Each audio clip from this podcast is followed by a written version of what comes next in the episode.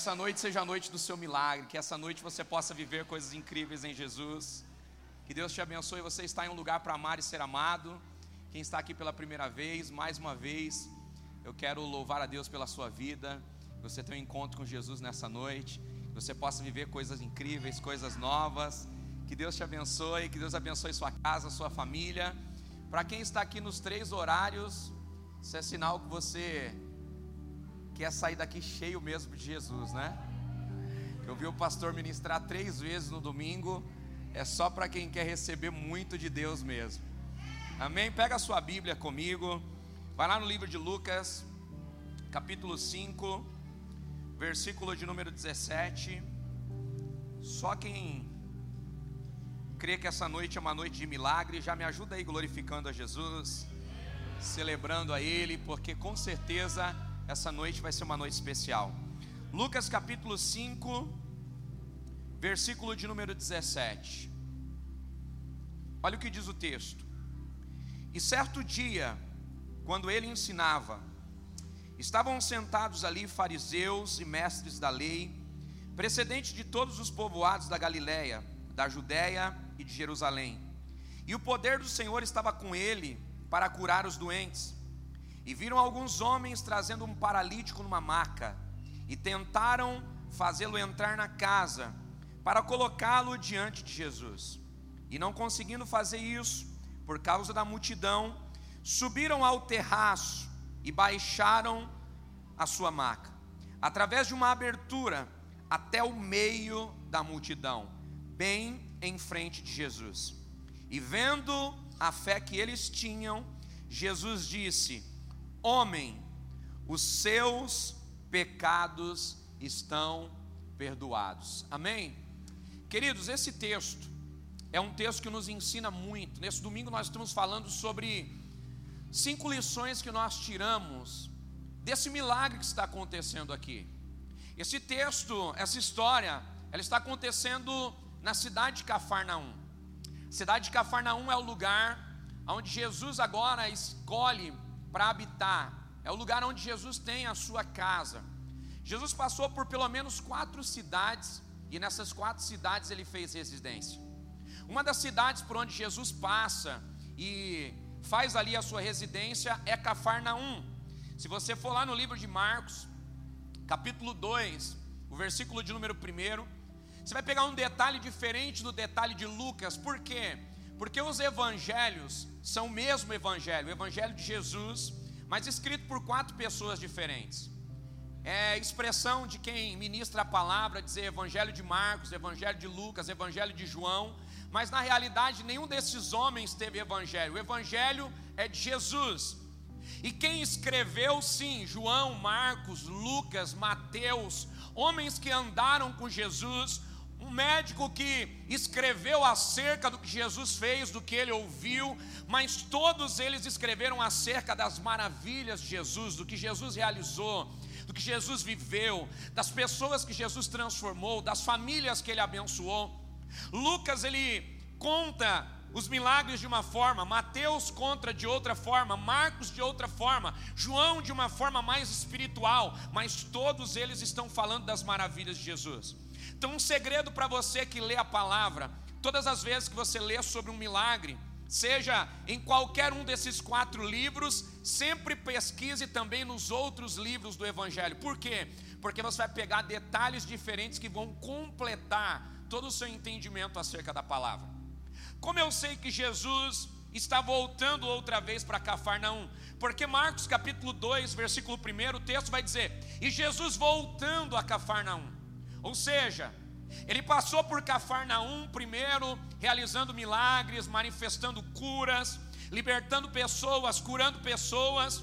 Mas um dia ele decide agora voltar para Cafarnaum, não mais só para realizar milagres, mas ele decide voltar para Cafarnaum, para fazer de Cafarnaum o seu lugar estratégico, para ministrar a palavra, para manifestar a cultura do reino e para alcançar pessoas acerca de tudo aquilo que ele vem carregando do Pai para abençoar a vida das pessoas. A Bíblia vai dizer, irmãos, lá em Marcos, ou melhor, Mateus capítulo 4, versículo 13, que Jesus, quando ele decide ir para Cafarnaum, ele está morando na Galileia. Se você for lá no livro de Mateus, capítulo 4, você vai ver que Jesus está deixando a Galileia e indo para Cafarnaum. E o que me faz entender que Jesus está escolhendo Cafarnaum para morar? Jesus começa o seu ministério de uma forma bem simples. Ele começa alcançando as pessoas à sua volta.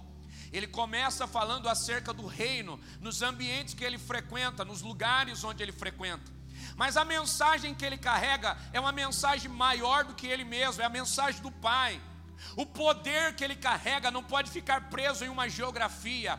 A mensagem que ele carrega não é só para um ambiente, mas é uma mensagem para abençoar milhares de pessoas. Então ele decide ir para um lugar estratégico. Ele sai da cidade onde ele está, ele deixa a Galileia e agora ele vai para Cafarnaum. Sabe o que eu acho interessante, irmãos? Que todos os lugares por onde Jesus passou, ele deixou uma marca. Quando nós falamos de Jesus o Galileu, por que nós usamos a expressão Jesus o Galileu? Porque Jesus na Galileia realizou tantos milagres que a cidade agora dá para ele um título, o Galileu, ou seja, aquele que passou pela Galileia, marcando e transformando a vida das pessoas. Levanta a mão que eu quero liberar uma palavra profética para a sua vida.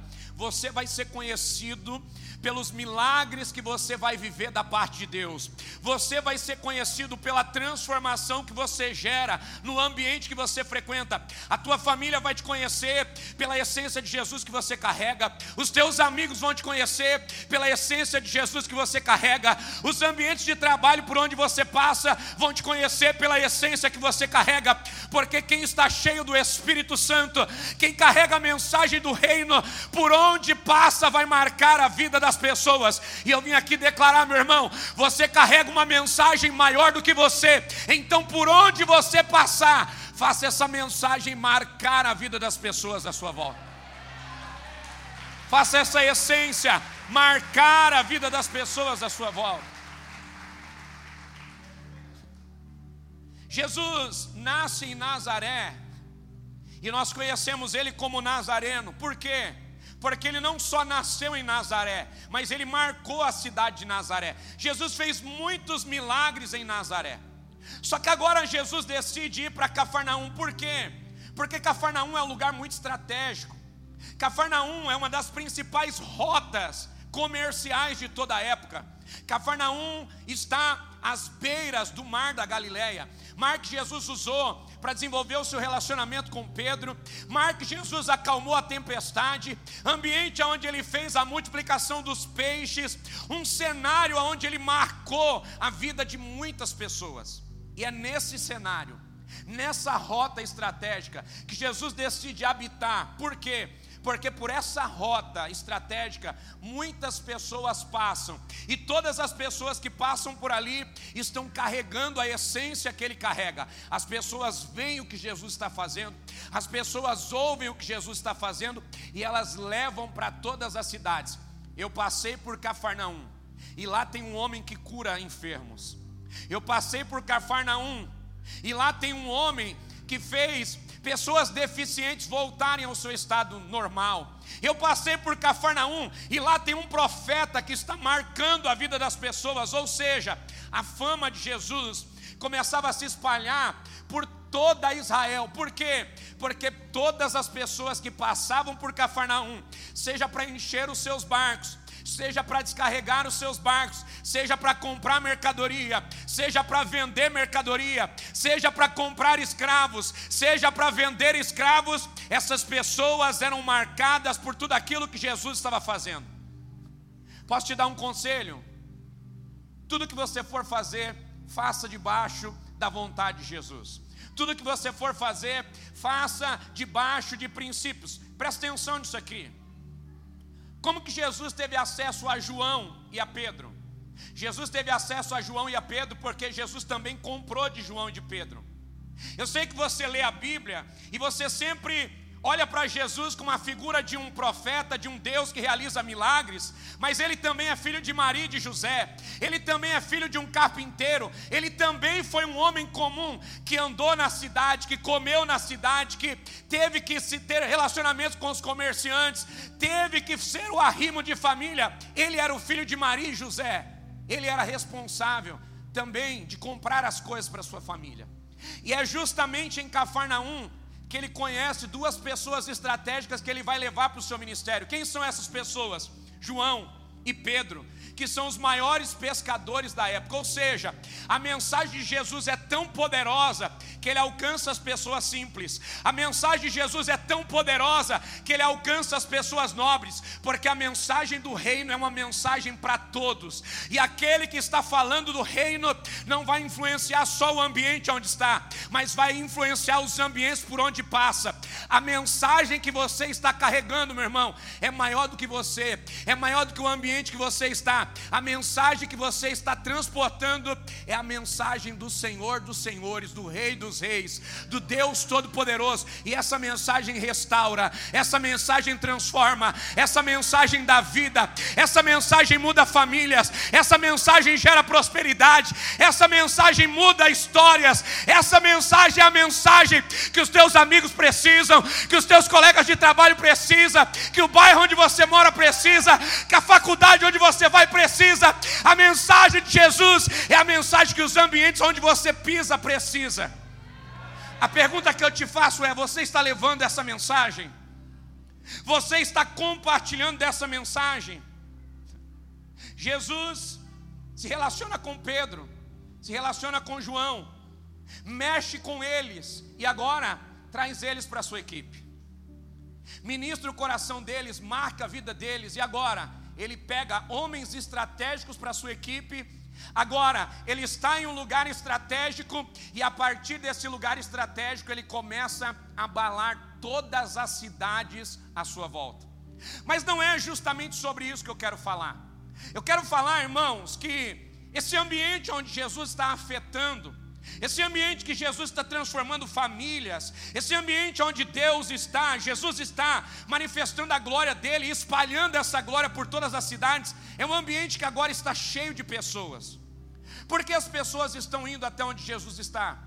Porque ele não só tem uma mensagem poderosa, não é só porque ele ama as pessoas e cura essas pessoas, mas é porque todo lugar onde o evangelho está sendo pregado, Todo lugar onde as boas novas estão sendo anunciadas, pessoas necessitadas se reúnem neste lugar para buscar uma resposta dos céus. Eu sei que o que te trouxe aqui foi a necessidade de buscar uma resposta. Talvez você está aqui hoje e precisa de uma resposta para a sua segunda-feira. Talvez você está aqui hoje, está procurando uma resposta para a sua família. Talvez você está aqui hoje, alguma área da sua vida não está como você gostaria. Então você saiu da sua casa com uma expectativa. Eu preciso de uma resposta de Deus.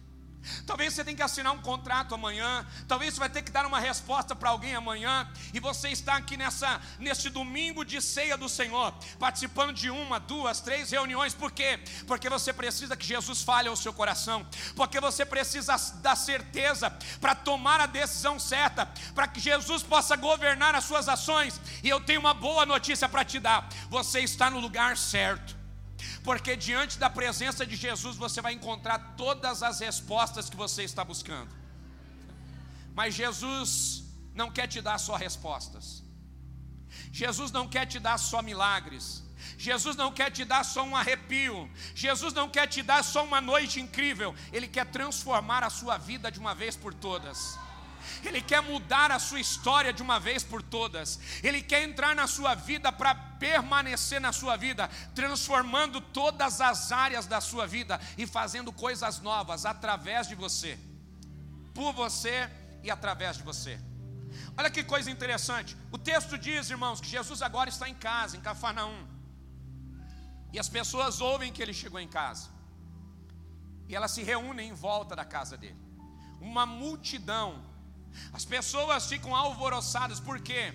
Porque elas sabem que Jesus está em casa, e elas sabem que se elas forem ter com Jesus, elas vão ter as suas necessidades sanadas, elas vão viver milagres, elas vão provar da glória do Pai que ele carrega. Então a casa de Jesus agora está cercada por uma multidão de pessoas. E esse texto aqui é narrado com um milagre sobrenatural que acontece. E esse milagre que acontece, irmãos, nos ensina algumas lições poderosas. Por quê? Porque a pessoa que vai ser curada aqui é uma pessoa que está sendo carregada por amigos. Esse homem que vai ser curado aqui é um homem que está sendo levado até onde Jesus está por amigos. Então a primeira lição que eu quero que você guarde no teu coração é: não perca as oportunidades enquanto você pode buscar Jesus. Você pode repetir isso para alguém? Não perca a oportunidade. Enquanto você pode buscar Jesus. Eu já disse isso aqui, eu vou repetir. O fato de você chegar na igreja não significa que você vai provar de Jesus. O fato de você chegar na igreja não significa que você vai transformar a sua vida. Porque você chegou na igreja, agora você precisa deixar Jesus entrar na sua vida. Você está ouvindo a palavra, agora você precisa passar para o próximo nível. Qual é o próximo nível? Você precisa aceitar a palavra de Deus, como a palavra que vai governar a sua vida, como a palavra que vai te direcionar. Você está aqui me ouvindo pregar, e toda a pregação são instruções de Deus que estão sendo liberadas para a sua vida. Agora, o que muda a sua vida não é a instrução que você recebe, mas é a instrução que você ouve. Eu já disse isso aqui uma vez e eu vou repetir. O que muda a sua vida não é o que você ouve no domingo à noite. O que muda a sua vida é o que você faz na segunda-feira de manhã com aquilo que você ouviu no domingo à noite. O que vai mudar a sua vida não é a profundidade da pregação que o pastor libera, mas é a profundidade da sua obediência em pegar a palavra e transformar a palavra numa ação prática na sua história. Não é vir aqui para conhecer a habilidade, a aptidão e o conhecimento do preletor, mas é pegar todo o conhecimento, aptidão e conhecimento que o preletor libera e transformar isso numa ação prática na sua história. Porque tem muita gente que ouve a pregação como alguém que está ouvindo histórias, mas a pregação não é histórias, a pregação é a palavra viva de Deus que transforma pessoas e ambientes. A pregação é o Espírito Santo fluindo sobre nós, para ativar dentro de nós a fé que precisa crescer, amadurecer e ser usada no nosso dia a dia. Eu vim aqui pregar para você, meu irmão, e para te dizer: chegou a hora de você pegar essa palavra viva e usar essa palavra viva para transformar a sua história e a história das pessoas que estão à sua volta. Quem está conseguindo entender isso nessa noite? A segunda lição que eu aprendo nesse texto: esse homem não foi curado pela fé que ele tinha. Esse homem foi curado pela fé dos seus amigos. Olha que coisa incrível. O texto diz bem claro: quando Jesus olhou e ele viu aquele homem carregado numa maca, ele olha para aquele homem e diz assim: por causa da fé deles, perdoados estão os seus pecados. Ou seja, o que fez Jesus se mover de íntima compaixão por aquele homem foi ver a fé que os amigos daquele homem tinham. Provérbios capítulo 18, versículo 24 vai dizer, irmãos, que existem amigos que são mais chegados do que irmãos. Sabe o que eu quero que você guarde no teu coração? Você precisa andar com gente que vai até o final, custe o que custar. Você precisa andar com gente que não desiste. Você precisa andar com gente que acredita mais do que você no seu milagre. Você precisa andar com gente que acredita que você vai crescer, gente que acredita que você vai amadurecer, gente que acredita nos teus projetos, nos teus sonhos. Você precisa se cercar de pessoas que vão te ajudar a avançar para o teu propósito. Ande com gente que quando você não conseguir andar, te carrega para o teu propósito. Eu disse aqui de manhã, eu vou repetir. Eu tenho orado para que Deus levante para a sua vida pessoas que vão te empurrar para o teu propósito. Toque esse irmão lindo que está do seu lado, essa irmã linda que está do seu lado, diga assim: se você não andar em direção ao teu propósito, eu vou te empurrar para o teu propósito, mas você não vai permanecer como você está. Se você não tiver força para andar, ainda que eu tenha que te carregar, eu vou te carregar, mas você vai ir para o teu propósito, porque esse domingo é um domingo que Deus está usando para despertar a tua fé. Será que você pode profetizar para duas pessoas aí, para dizer para essas pessoas: você tem um propósito de vida, e você não pode parar, porque se você para, o seu propósito para. E sabe o que eu vim aqui nessa noite fazer? Eu vim aqui ser boca de Deus para você. Se você parar, Deus vai levantar alguém que vai te empurrar para o teu propósito. Ande com gente que acredita mais do que você. Se é para Jesus, melhore essas palmas aí, meu irmão.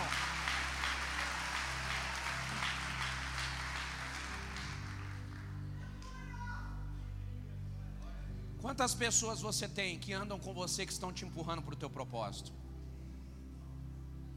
Quantas pessoas que caminham com você que acreditam da forma que você acredita? Deixa eu te fazer uma pergunta, e essa é uma lição de casa para você hoje. Pega o teu bloco de notas e anota aí quantos amigos que você tem que tem mais fé do que você. Ah, pastor, eu não tenho amigos que têm mais fé do que eu, então você está no hall de amizades erradas. Porque se você não tem alguém que acredita mais do que você, na hora que a sua fé falhar, na hora que a sua fé estiver em baixa, você vai ficar paralisado no meio do caminho. Agora, se você anda com pessoas que têm uma fé maior do que a sua, quando você para, essas pessoas te empurram para o teu propósito. Ande com gente que não aceita as suas deficiências. Você pode repetir isso comigo? Ande com gente que não aceita as suas deficiências. Esse homem não andava, ele estava numa maca, numa cama, mas os seus amigos disseram para ele: É hoje, o último dia que você vai ficar sem andar. Nós vamos te levar para um ambiente que vai transformar a sua vida. Nós conhecemos um homem que pode mudar a sua realidade. Conhecemos um Deus que pode mudar a sua realidade. Até hoje você está paralítico. Até hoje você está nessa cama, mas a partir de hoje você vai voltar a andar, porque nós não aceitamos mais ver você nessa situação. Temos que te carregar, vamos te carregar, mas hoje você vai viver o seu milagre. Você está disposto a carregar alguém para que essa pessoa viva o milagre e não você? Você está disposto a, levar alguém no colo? para que essa pessoa que você vai se sacrificar por ela, vai viver um milagre que talvez você mesmo está precisando. Ande com gente que não aceita os defeitos que você tem. Ande com gente que confronta os teus defeitos. Ande com gente que te força a ser melhor. Ande com gente que não aceita as suas deficiências, mas pelo contrário, te corrige nas tuas deficiências e te empurra para ser uma pessoa melhor. Sabe, às vezes a gente tem amigos e a gente pensa que os nossos amigos não vão mudar. Mas por que muitas vezes os amigos que você tem não mudam? Porque você aceita eles do jeito que eles são. Eles estão mentindo, mas ainda são seus amigos. Eles não são totalmente fiéis, mas ainda são seus amigos. Eles ainda não estão vivendo o propósito, mas são seus amigos. Agora eu pergunto a você: que tipo de amigo você é que não melhora os seus amigos? Que tipo de amigo você é que vê o seu amigo errando e não faz ele enxergar o erro que ele está cometendo? Que tipo de amigo você é que vê alguém que você ama errando e se silencia? Eu quero profetizar nessa noite. Deus vai levantar para a tua vida amigos que vão ter a coragem de te falar aquilo que você não quer ouvir e aquilo que você não quer ouvir é o que vai ser necessário para transformar a tua história. Eu estou profetizando que Deus vai levantar pelo menos uns dois, três amigos que vai te empurrar para o teu propósito, que vai mudar a tua condição e vai te lapidar para que você seja uma pessoa melhor. Se você quer esses amigos para a sua vida, por favor, dá um glória a Deus mais alto aí. Dá um aleluia mais alto aí.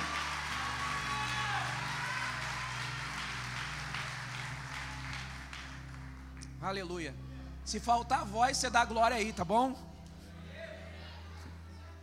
Terceira lição, irmão, nesse texto. Olha que coisa interessante. A Bíblia vai dizer que aquele homem que está na maca, quando ele vê a multidão de pessoas ali em volta da casa onde Jesus está, ele olha para aquela realidade e diz: é impossível chegar até Jesus. A visão dele é limitada, por quê? Porque ele está deficiente. A visão dele é limitada por quê? Porque ele está deitado e os seus amigos estão de pé. A visão de alguém que está de pé nunca será igual à visão de alguém que está deitado ou sentado. Diga para quem está do seu lado, deixa eu te contar um segredo. Ande com quem tem uma visão diferente da tua visão. Porque se você andar com pessoas que têm a mesma visão que você, você sempre vai enxergar as mesmas coisas. Mas se você andar com gente que tem uma visão diferente da sua, a sua visão amplia. A sua visão começa a ser moldada pela forma como outras pessoas enxergam aquilo que você não enxerga. Eu estou vendo que vocês não estão vendo. Vocês estão olhando para mim, estão vendo que está atrás de mim, mas eu estou aqui, estou vendo que está atrás de você. Eu preciso daquilo que você vê e você precisa daquilo que eu vejo. Sabe o que é isso? É andar com gente que tem visão diferente, porque tem coisas que eu vejo em você que você não é capaz de enxergar, e tem coisas que você vê em mim que eu não sou capaz de enxergar. Então entenda uma coisa: quem anda sozinho está limitando o seu caminho. Quem anda sozinho está limitando o seu crescimento, mas quem anda com pessoas que enxergam aquilo que você não enxerga, estão te dando a oportunidade de enxergar mais longe, de viver coisas maiores, de acessar novas realidades. Levanta a sua mão para o alto que eu quero profetizar. Deus vai preparar para você pessoas que enxergam aquilo que você não enxerga, e essas pessoas vão te levar a lugares mais altos, essas pessoas vão te levar a acessar coisas maiores, e o nome do Senhor vai ser celebrado naquilo que você está consumindo. Se você crê, por favor, celebra Jesus.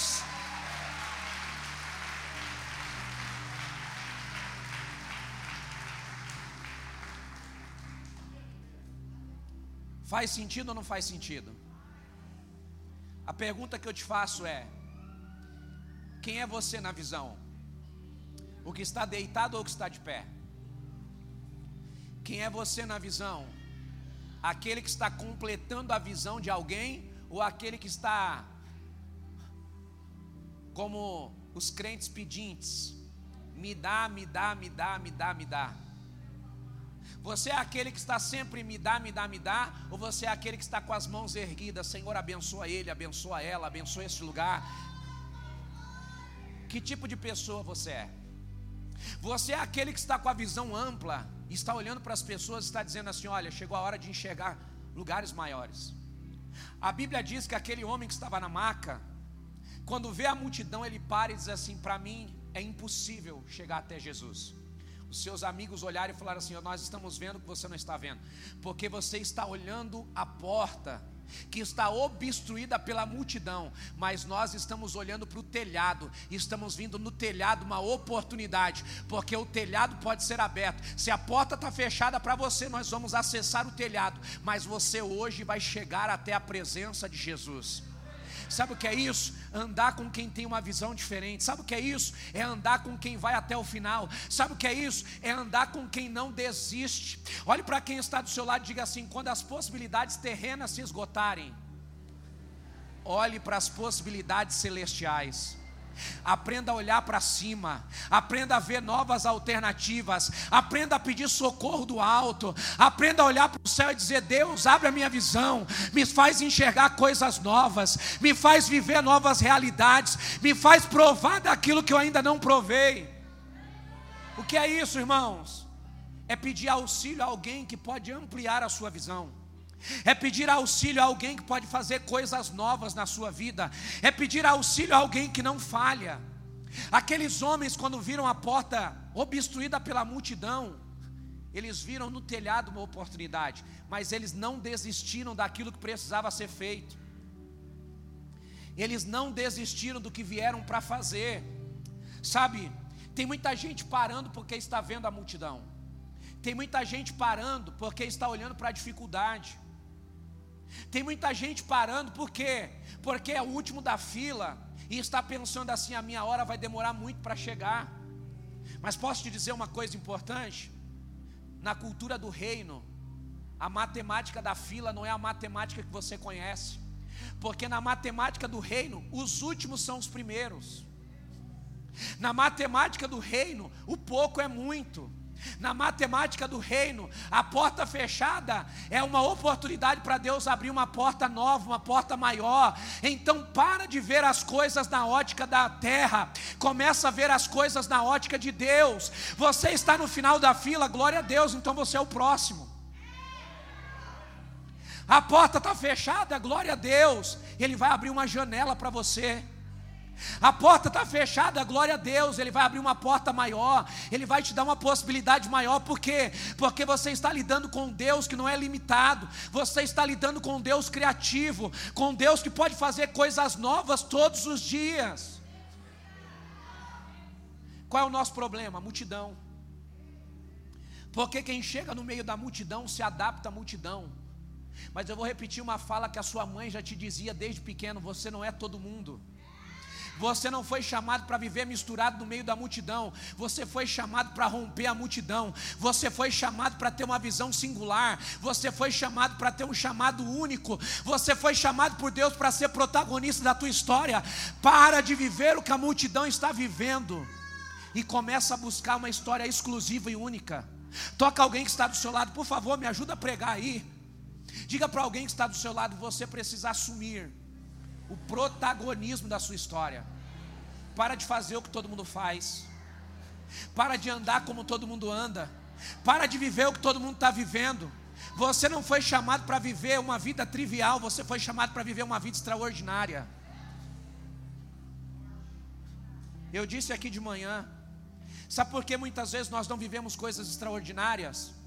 Porque nós estamos abrindo mão do manual de vida. Nós estamos abrindo mão daquilo que pode transformar a nossa história. O que pode transformar a nossa história, pastor? A palavra de Deus. A palavra de Deus é um manual para a nossa vida. A palavra de Deus é a instrução para a nossa história. Mas por que estamos vivendo uma vida comum? Porque estamos abrindo mão do manual de vida que pode mudar a nossa história. Eu perguntei aqui de manhã, eu vou repetir agora à noite. Quem aqui já comprou um eletrodoméstico?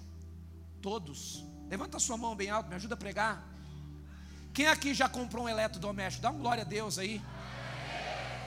O que, que você fez com o manual? De manhã o pessoal falou assim: deixei no saquinho, nem abri. Outros disseram, foi embora junto com a caixa de papelão. Agora eu te faço uma pergunta: o celular que você tem aí no bolso, você sabe usar todas as funções dele? Por que não? Porque você decidiu usar o que você sabe e abriu mão daquilo que você não sabe quando você abriu mão do manual. Quando você abre mão do manual, você está abrindo mão daquilo que pode elevar o teu nível de conhecimento e sabedoria. Quando você abre mão do manual, você está abrindo mão de usar o aparelho na totalidade e você está se limitando a usar todas as funções que você já sabe. Vamos espiritualizar a coisa? Sabe por que você está vivendo uma vida comum? Porque você abriu mão do manual de vida que Deus te deixou a palavra. Você não lê a palavra, você não acessa a palavra. Você vive só aquilo que você ouve no domingo, pastor pregar. Você vive só aquilo que você ouve na quarta, pastor pregar. Você vive só aquilo que você ouve e assiste no YouTube. Mas Deus está te dando um manual todos os dias para você acessar. Mas você está descartando o manual e está vivendo pelo que você sabe. Tem um manual lá na sua casa, mas você não usa. Quem tem Bíblia em casa aqui? Todo mundo tem Bíblia. Agora deixa eu te fazer uma pergunta, não precisa levantar a mão para não se expor. Quantas vezes por semana você lê a Bíblia que está na sua casa? Quantas vezes você já leu a Bíblia toda? Ah, não, é muito difícil. Ah, não, dá muito trabalho. Ah, não, eu preciso de muito tempo. Mas quanto tempo você passa por dia no WhatsApp? Quanto tempo você passa por dia vendo os vídeos engraçados do TikTok? Se você começar a usar todo esse tempo para acessar o manual de vida que vai transformar a sua história, a sua história vai sair do trivial e ela vai ir para uma história extraordinária. Sabe o que eu vim aqui pregar nessa noite? Eu vim aqui pregar para alguém que Deus vai amadurecer. Eu vim aqui pregar para alguém que Deus vai levar para um outro nível. Eu vim aqui pregar para gente que vai empurrar os amigos para o propósito. Eu vim aqui pregar para gente que vai chegar amanhã na empresa e vai dar uma nova visão para o ambiente de trabalho. Eu vim aqui pregar para alguém que vai chegar em casa e vai abençoar a sua família. Eu vim aqui pregar para alguém que vai a sua vida financeira para outro patamar, vai levar o seu ministério para outro patamar. Por quê? Porque hoje você está acessando o manual que transforma as nossas vidas. E esse manual é a palavra. Se você crê que essa palavra transforma a sua vida, pelo amor de Deus, meu irmão, levanta a sua mão aí. Eu vou te dar um minuto para você adorar Jesus. Eu vou te dar um minuto para você celebrar Ele. Eu vou te dar um minuto para você levantar a sua mão, aplaudir a Ele, glorificar a Ele, celebrar a Ele, bem dizer a Ele.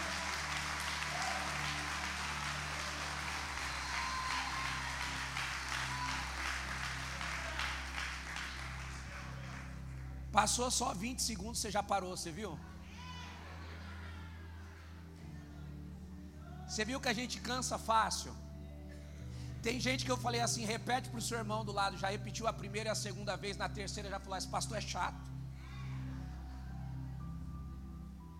Tem gente que vem para o culto e você fala assim, levanta a mão. Ele levanta a primeira, levanta a segunda, na terceira, ah, eu preciso ficar levantando a mão toda hora para receber de Jesus.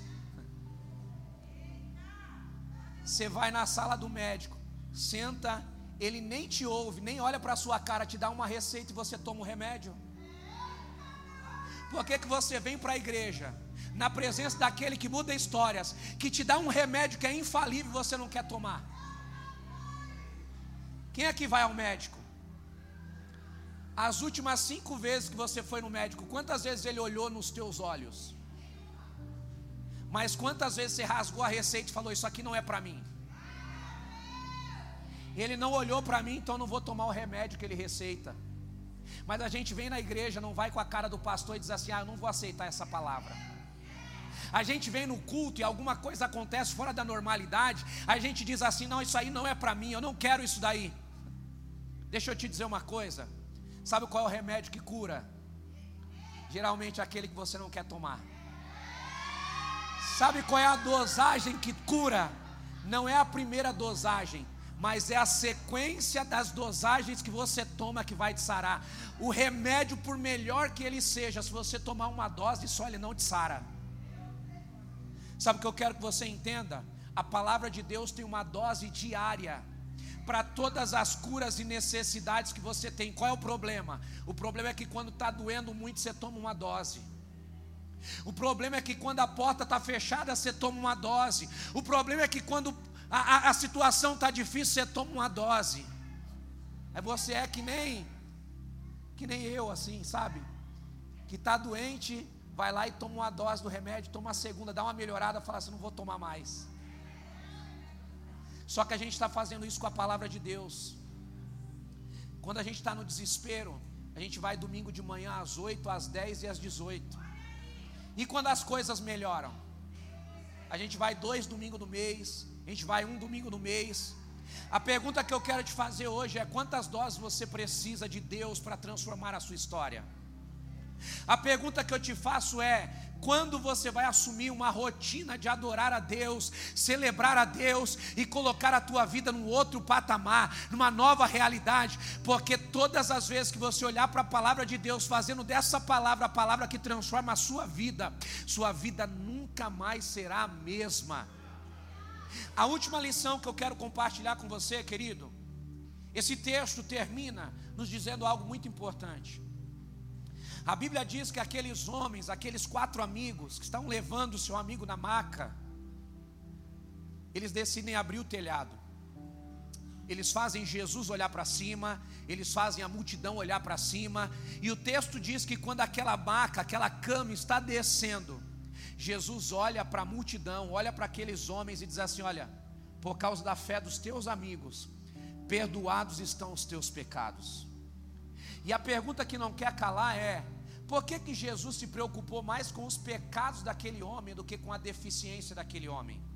Porque a deficiência daquele homem não era um problema para Jesus. porque Jesus poderia simplesmente curar a deficiência daquele homem e aquele homem sair dali sem salvação, sair dali sem ter a sua vida transformada. Mas Jesus, antes de se preocupar com a cura física daquele homem, Jesus queria se preocupar com a salvação daquele homem. É por isso que a primeira palavra que sai da boca de Deus é: Perdoados estão os teus pecados. Jesus estava dizendo para aquele homem: O nosso encontro hoje não vai só fazer você voltar a andar. O nosso encontro hoje vai te dar vida eterna. O nosso encontro hoje vai mudar a sua vida de uma vez por todas. O nosso encontro hoje não vai gerar uma transformação momentânea. O nosso encontro hoje vai gerar uma transformação eterna para a sua vida. Sabe o que eu vim aqui te dizer nessa noite? Jesus não quer resolver só as suas necessidades. Jesus não quer entrar só na sua dor. Jesus não quer entrar só nesse problema que você está enfrentando agora. Jesus quer influenciar a sua vida para te levar para a eternidade. Sabe o que eu vim aqui dizer nessa noite? Eu vim aqui te dizer que Jesus se preocupa tanto com você, que Ele preparou essa reunião, Ele preparou essa palavra, porque hoje Ele quer te salvar. Hoje Ele quer mudar a sua realidade. Hoje Ele está gerando a oportunidade para você se reconciliar com Ele. Hoje Ele está gerando uma oportunidade para você colocar Ele dentro do teu coração e sair daqui com a tua vida transformada, para transformar a vida dos teus amigos, para transformar a vida da tua família, para transformar os ambientes que você frequenta. Essa noite é a noite que Jesus marcou para mudar a sua história. Se você crê que essa noite é uma noite de transformação, eu vou pedir para você se colocar de pé, celebrando a Jesus e adorando a Jesus com toda a tua força nessa manhã. Aplaude a Ele o mais forte que você puder. Celebra Ele o mais forte que você puder. Eu queria que você fechasse os seus olhos. Onde você está? Feche os seus olhos agora. Se você já entregou a sua vida a Jesus, você vai fazer uma oração agora. E você vai dizer: Jesus, prepara para a minha vida amigos que me ajudem a chegar no meu destino, no meu propósito. Se você já é salvo, diga para Jesus: Pai, eleva o meu nível de fé, para que o meu nível de fé possa elevar o nível de fé dos meus amigos e das pessoas que estão à minha volta. Se você já é salvo, você vai dizer para Jesus agora: Pai, que essa noite seja uma noite de salvação para os meus amigos e irmãos que estão aqui, que precisam ter um encontro com o Senhor. Agora, se você ainda não entregou a sua vida a Jesus, o primeiro convite é para você. Você hoje tem uma oportunidade, você pode colocar a sua vida nas mãos de Jesus como? Aceitando Jesus como Senhor e Salvador da sua história. Você pode hoje tomar uma decisão que não vai impactar só a sua noite de domingo, mas vai impactar a sua vida de uma vez por todas. Porque quem decide colocar Jesus na sua história está garantindo o seu futuro, está garantindo o futuro da sua família. O primeiro convite que eu quero fazer é para você que está aqui hoje e entendeu que essa palavra é para você, entendeu que essa mensagem é Jesus tocando o teu coração e te dando uma oportunidade de viver algo novo. Eu quero que você saia do seu lugar e venha aqui no altar, eu quero orar por você. O segundo convite é para você que talvez está aqui entre nós um dia você já participou da comunhão da igreja. Um dia você já participou da mesa do Pai, mas por algum motivo se afastou, se distanciou da casa do Pai. Ele está te chamando hoje e Ele está te dando uma oportunidade de você recomeçar a sua fé.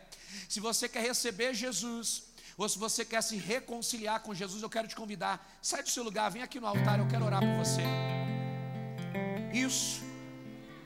Tem gente inteligente já vindo para o altar. Olá. Muito obrigado por ter nos acompanhado até aqui. Siga o nosso perfil aqui no Spotify caso você ainda não nos siga. Ative as notificações também para não perder nenhum dos nossos podcasts. Aproveite e compartilhe esse episódio com alguém. Nos ajude a edificar a vida de cada vez mais pessoas. Deus abençoe a sua vida.